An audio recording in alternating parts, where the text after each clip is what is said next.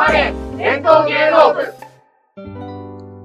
えー皆さん、こんにちは。集まれ伝統芸能部開幕のお時間です。この番組は普段は映像制作会社に勤める伝統芸能好きが大集合。伝統芸能をたくさんの人に好きになってもらうために、勝手に PR を頑張る番組です。ポッドキャスターを務めるのは、はい、えー、講談と落語好きの三浦です。よろしくお願いいたします。講談に興味ありあり大野と申します。はい、そして MC の山下の3人です。で、えー実は今日はですね、えー講談師の神田伊織さんをゲストに迎えました。これからみんなで神田伊織さんに、えー講談に関するいろんなことを伺っていきたいと思います。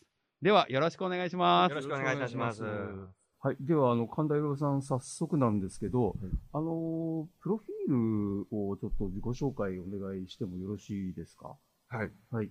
えーこの世界に入ったのがですね、4年前でして、もともとは5年前に師匠の、えーアマチュア向けの講談教室に通っておりまして、まあ、それが縁となりまして4年前に、まず前座見習いという立場になりまして、その見習いが3ヶ月済むと、えー前座と。えーで、そこから、4年間今、前座修行中でございます。はい。あのー、師匠はどなたになられるんでしょうか？神田香織と言います。神田香織さん。はいえー、神田香織さん、師匠は、はい。あの、女性、女性です女性ですよね。はいもう、あのー、講談歴すごく長い。そうですね。そうですね。38あ、年ぐらいじゃないですかね。38年。あの、神田香織さんのところでお弟子さん何人ぐらいいらっしゃる、私の姉弟子の織目姉さんと、え私と、えプロの弟子は2人がい二人。はい。あ、でアマチュアの、アマチュアの弟子お弟子さんもいるはい、いますね。その教室あ教室でを開いてますので、はいそこのお弟子さん。あ、講談教室。はい。あ私ももともとそもともとそこの講談教室。ええ。そのアマチュアの講談教室ってどのくらいいらっしゃるんですか？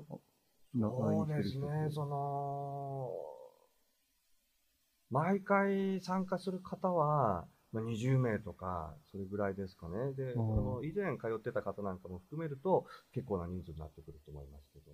結構それは年齢も幅が。年齢はですね、えー、60代、70代、やっぱりご高齢の方が多いですね。なるほど。私が入った時はやっぱりその中では若若手だったので、えーまあ、ちやほやされて、その気になっちゃそれでやらないかと。う。そうですね。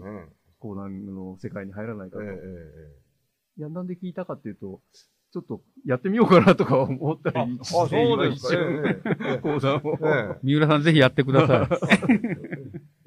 なんですけど。うんまずその、やっぱり声を出すだけではい。気持ちがあ、そうですすっきりね。しますし、なんというか、その普段我々話すときは、その声ってそんなに意識せずに、自そうですね。然に声を出してるわけですけどはいその改めて発声の仕方っていうのを意識すると、ええ本当にその声を一つ出すのも難しいなっていそうですのをね。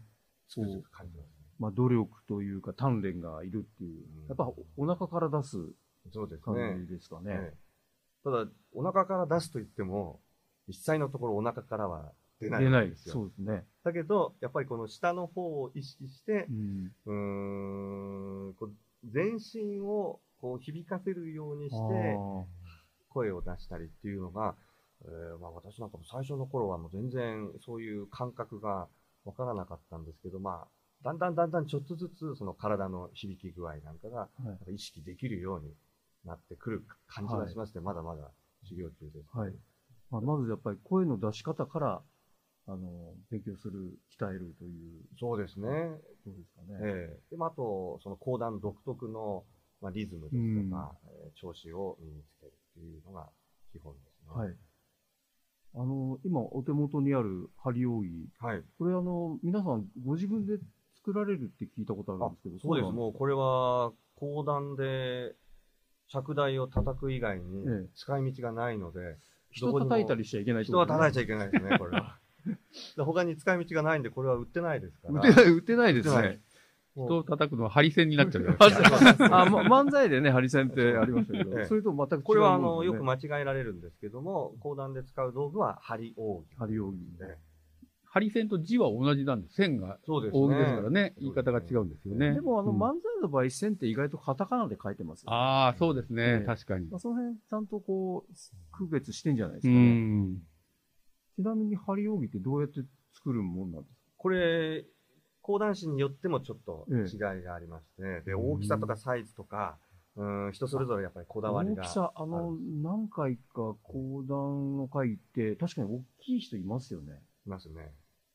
私のこの、今手元にあるものは、うーん、私の先輩たちなんかには、これは大きすぎて野暮だって言われます。大きいんですか、大きいと言われますけど、ただ、もっと大きい、もっとぶっといのを使ってる人もいます。いますね。やっぱその、出る、大きいほど音が大きくなるとか、そういうことでもなく、なんちゅうまあ、大きい方が確かに音は出しやすいと思いますけども、えーその音の出しやすさより、見た目のですね。目立ちますよね。うん美しさを、あ私の講談協会の男性の先輩方は、そう言ってますね。はい。で使うのは難しくても、これよりももうちょっと短くて細い方が粋だ。あそこ短くて細くなってくると使いこなすのがちょっと難しかったりですね。で、いい音も出しにくいんですけども、うーん、まあ、そっちを好む先輩もいらっしゃいますし、はい。でそれよりその音を重視する人もいます。で、この中に入ってるのも、私の場合は厚紙にこう竹を貼り付けて、手紙に竹。毛が入ってる。西の内という紙で巻くんです。西の内。で、その西の内という紙で巻くっていうところは全員共通してるあ、それはもう決まり事なんですかね？うんもう昔から、この針扇の和紙は西の内決まってるんです。はい。でその紙自体がなかなか、まあ、手に入らないので、まあ、専門の和紙屋さんあわし屋さんで。で行ったりするんですけども、ただその中身に関しては人によって、えー扇を、あの、舞扇を半分に裂いて、で、それに西の内を巻くっていう方も結構いらっしゃる。舞扇というのは舞うための扇とそうですね、踊りで使う。この、はいはいいわゆる扇子よりももっと大きい。もっと、あ、はいはい。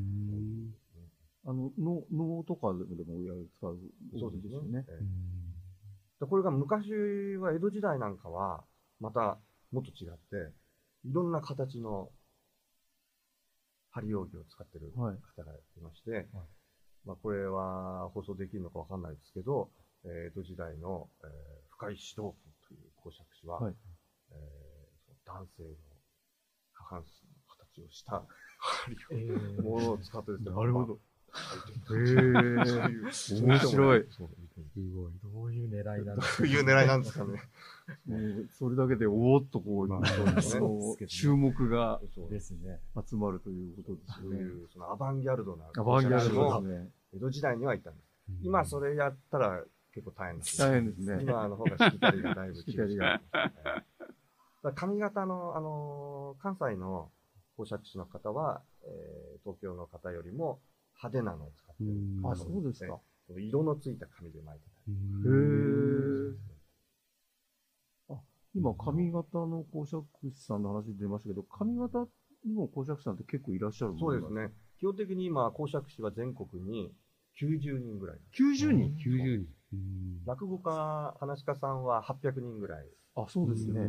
大体その10分の1ぐらい。90人少ないですね。そうですね。まあ、ただ、これでも戦後間もない頃は24人にまで減るっていう。あ、なんかそういう本ありましたよね。そうですなんか著名な講談師の方が書い定た、法先生あ、一流祭。定法先生が。24人だったんですねそ。こから比べるとだいぶ増えましたね。うんあ、それで、なんかあの、昨今、有名なあの、松之丞さん、白山さんはが、絶滅危惧食っていう本あ出してたんそうですね。。そうですね。うん本当にその24人の頃はもう絶滅するとそうですね。言われてたんですけども、うんまあ、どうやって増えたかというと、ええ私の師匠の師匠はい。が大師匠っていうんですけども、え大師匠二代目神田三夜。あ、二代目神田さんよ。白山先生も大師匠は二代目二神田代目神田。さんよ。はい今、神田を名乗ってる公爵士は全員そうですね。全員二代目神田三陽の、えーまあ、弟子筋に当たるんですけども、そその二代目神田山陽が女性の弟子を育てることに成功して、はい、はい。なるほど。でその女性の弟子たちがまた女性の弟子を育てるという形で、ええーそれで講談師の数が増えてで結果的に今はえー90人ぐらいの講釈師のうちの半分以上が、まあ、女性になってあ半分以上ー女性。女性が働きやすい職場。そうですね、そう。それはなんか、い今をさ、ね取りしてますね。そう。今っぽい、すごいものす。ごく封建的なあの世界なんですけども、うんそこに関しては、あの、うん先取りしてますね。進進化が早かった。うん。うんでも、それでもまだ90人って少ないそうですね気がするんですけど。で、その90人のうちの、えー、60人ぐらいが東京にいまして、東京にいて。で、残りの方が関西。はい。うんあ、そうなんですね。これからなんかでも、どんどん増えていきそうな感じってあるんですか？気配そうですね。まあ、白山先生のところに、弟子志願がどれぐらい来るかっていうところじゃないですかね。かなまあ、やっぱり、あの、ゆ有名な師匠のところにみんなな行きたいなっていうのは、そういう、こう、人間のどこう。なんですか、まあ、そもそも講談の世界に入ってくる人は、変わり者が多いですから、世の中の流れをあまり意識しない人も多いんで、ですね。意外と白山先生がこれだけ活躍していても、そこには入らずにっていう人も多いですね。私の今、講談協会で前座の後輩が2人いるんですけども、え全然後輩2人なんですかこう今前座全部で5人いまして、ええ私は真ん中で真ん中。後輩2人も、その白山先生がもう知られるようになってからも、そこは全然興味を持たず。なるほど。あ今ちょっとぜあの前座さんの人数の話になりますけど、前座さんの場合ってこう、どういうような日常を送っていらっしゃるんですか？なんか、落語家の場合って、はいなんか住み込みだったりっていうのが結構。あ今、が今は落語も住み込みはほとんどないですね。もうないもうその師匠方も嫌がりますからね。そうですね。プライベートに。そうなんですか。はい確かに。まあ、ですから、まあ、通いの通いで弟子ですけど、ただその通いというのも、えーどの程度通わせるかは本当に師匠次第ええですね。で私の師匠なんかはもう、えーそういうのは神田。香織師匠は。ええ。まあ、あのーだから稽古の時に行ったり、あとは、大掃除に行ったりとかあ、大掃うん除。そういうのは年末。うんはい。毎日とか掃除がなくていいですね。でも昔はそういうのが、そうだったんですよねええありましたね。なんかそう掃除とか、あの、か家事ばっかりやらされて、ええ稽古する暇がなかったみたいなうん落語家あ、の話。結構聞きますよそうですね。昔はそうだと思います。なんか、師匠独特のルールとか、それぞれ、師匠ごとに。ああ、もうそれはそうですね。えうちの師匠だけなんかとんでもない、はいあの、ルールがあるとか、うんそういうのはあります。そういうのはもう間違いなく。結局、えー一応その教会に属すわけですけども、基本的にはもう師匠のところに、うーん、いるという、その師匠がやっぱり絶対っていう世界ですね。師匠、たそうですね、絶対ですよね。ええ師匠の好み、師匠の価値観に、えー弟子は合わせる合わせる。いおりさんはあれですか、あの、師匠に、あの、入門させてくださいって言ったのは、その講談教室の流れで、その後ちゃんと言いに行ったんですか、師匠に。そうですね、なんか改めて。どんな感じだったんですか、最初にい行くときは。どうですか？いや、私の師匠は、うーん、そういう、その昔ながらの、うーん、その徒弟性にあんまりこだわらない人なんですよ。うん。で、弟子も本当に同じような対等の人間として扱ってくれるんですよ。ん。ですから、まあ、すごく弟子として私は、まあ、居心地が良くて、ここまでやってこれたようなとこもあるんですけども、だから弟子入りの時も、うーん、まあちょっとやってみればみたいな感じでしたね、うちの師匠。うん軽めの。で、で、ですからその師匠の感じで、えー軽い気持ちで入ったら、えーもうそんな軽い気持ちではとても過ごせない世界でしたね。それはもう、あの、前座見習いのその3ヶ月間でもう完全に分かったっていう感じ、そうですね、もう3ヶ月というか、最初の1日目は、ただ楽しかったですね。初めて楽屋入りして、えー皆さんにご挨拶して、そしたらみんなニコニコと先輩が迎えてくれたんですけど、えもう翌週には怒られてましたね。ああ。もう激怒されちゃって大変でしたね。ちなみにどんなことで怒られるんですか？えー、まあ、挨拶の仕方もそうですし、はいまあ、あと、その前座はまずやる仕事というのが、その着物を畳んだり、着物頼んだり。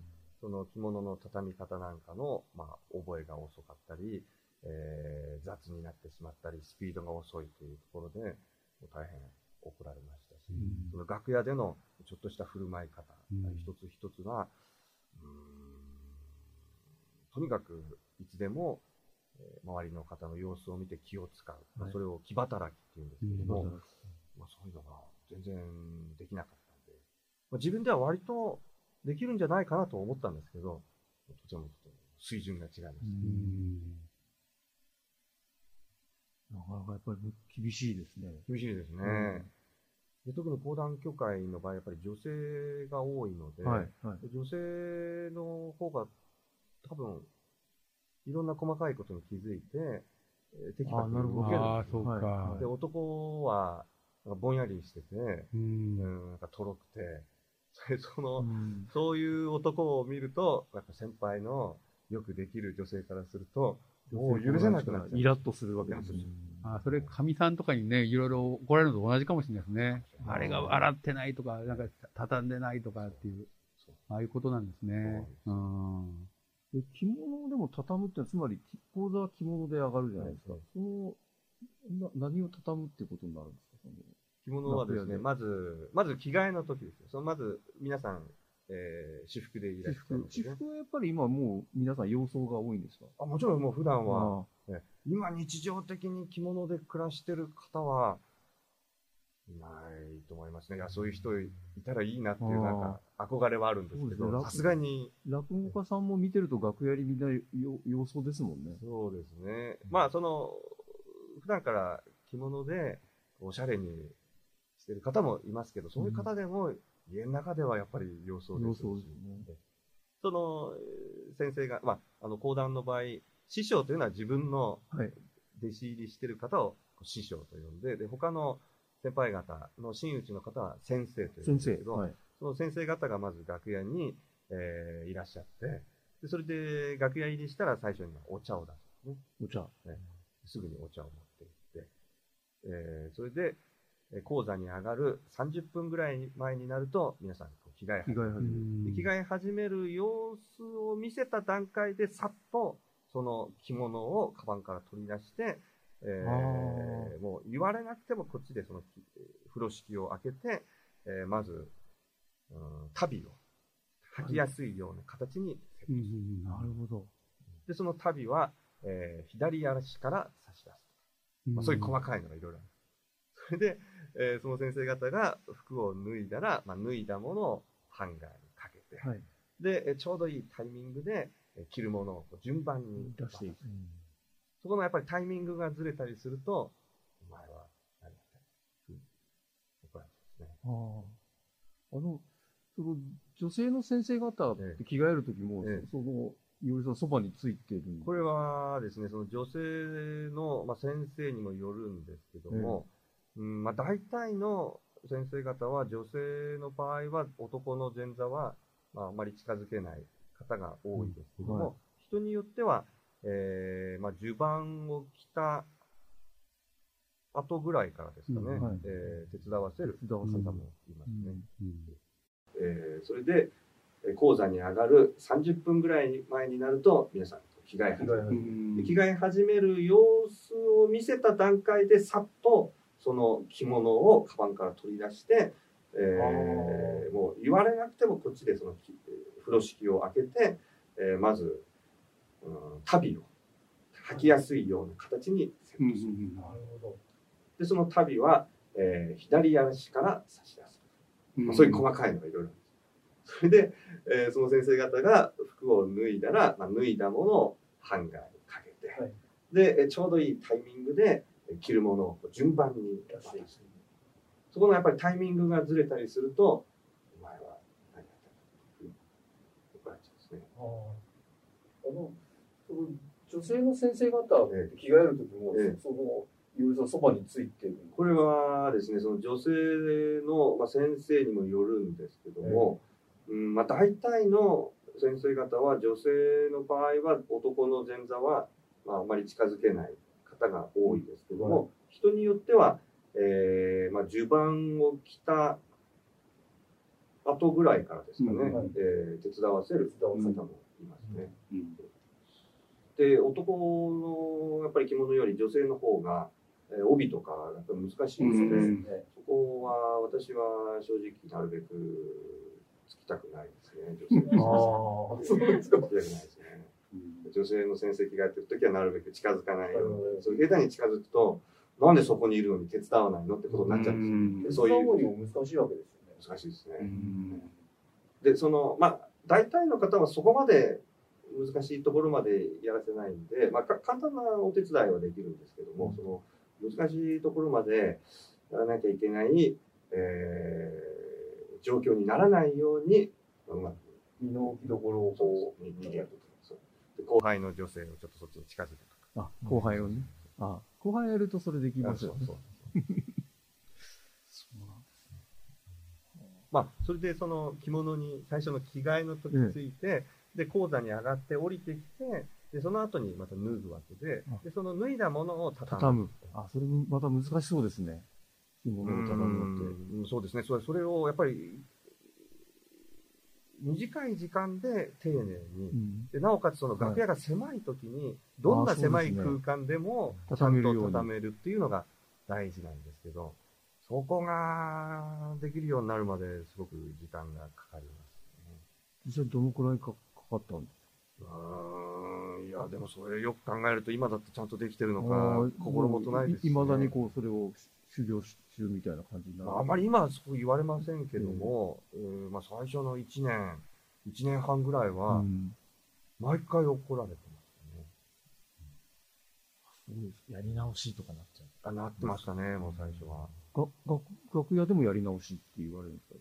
最初はなりましたね、その、ちょっと着物がずれてたりして、りうんもう最初からやり直しやりましまあでもそれは逆に言うと、こう、教える側の優しい、た。あ、そうですね。怖いけどええ優しい気持ちなはわけもういいから私やるからじゃないんですもんね。まあ、でもよく私やるからって。されちゃって、も横横でシューンとして、後で怒られるっていう。なるほど。あれですか、何年ぐらい経つと、もう先生もそういうふうなことを言わなくなってくるんですか？まあ、人によるんですけどね。あ、先生によって。うーんそうですね。本当に、まあ、ずっとおっしゃる方はおっしゃいますし。それは、あの、ずっとこう、経験を積んでっても言う人は言うと。そうですね。ん。なんか今、あの、弓道のと禅の本を読んでるんですけど、ええ。その時になんかあの、なんとか道で、はい。まあ、あの、講談師も芸道みたいなのがあるじゃないですか。だその道を極めるのは、はい。もう自分で自分の存在なくして、えもう分からない状態になって、うん。こう、あ相手のために何かやる、えええそういうことを多分やってらっしゃるんじゃないかな。逆に言うと、確かにその講談道じゃないけど。本当によくできる前座は、多分、存在感がない前座だと思うん無のですよね。、無の境無で地。で、その、そうそう無の境地そこにいらっしゃる先生が、えーこうあってほしいと願うことをもう全部ちょうどいいタイミングで、一切その存在を意識させずに気を使って動けるのがそうですよね。スーパー前座とだから多分自自我がなくなってるんですよね、その時にもう。なんか自分がこうしたいとかじゃなくて、あの先生がこうだからこういう感じでっていうのが、ええなんか空気とともに共感できてる。そうですね。スーパー前座はそうだとまあ思います、ね。まあでも、あの、当然、あの、前座さんとだとしても講談師ですから、当然、あのー読むこと、それが大事なわけじゃないですか。いや、これは、楽屋では、講座のことに関してはもう何にも言わない。うん前座は、とにかく、うん、その講座がどうこうよりも、もう楽屋前仕事って座の仕事いうふうにう言われます。ん。スーパー前座の人が、こう、まあ、ぜでも前座さんの講座上がりますよね。はい。で、うまいとかっていうと限らないわけですよね、そういうのっていうのは。限らないんですけども、やっぱり、その、いろんなことに気を配れて、えーその相手が何を望んでるかを察知できる能力がうん。結局お客様が今どういううん。話を求めているかとか、このお客様にはこういう語り口、こういう、えースピードで読んだり、こういう声の大きさで読んだ方が合うだろうなとか、に。そこを全部その時その時に対応できるのが、やっぱりいい芸人だ。にってなると、そこで通じるところが、いい前座さんと、そういういい芸人さんのつ、いい講談師の通じるところがある。で、言われますね。うんまあでもよくわかんないですね、実際のところ。本番組は TFC ラボのポッドキャストステーション、ブレインドレインの番組です。ブレインドレインでは、ノートを解説しております。本日のトーク内容の詳細や補足を載せていますので、ぜひチェックしてくださいね。それでは、引き続き伝統芸能を楽しく勝手に PR していきます。次回公演まで、さようなら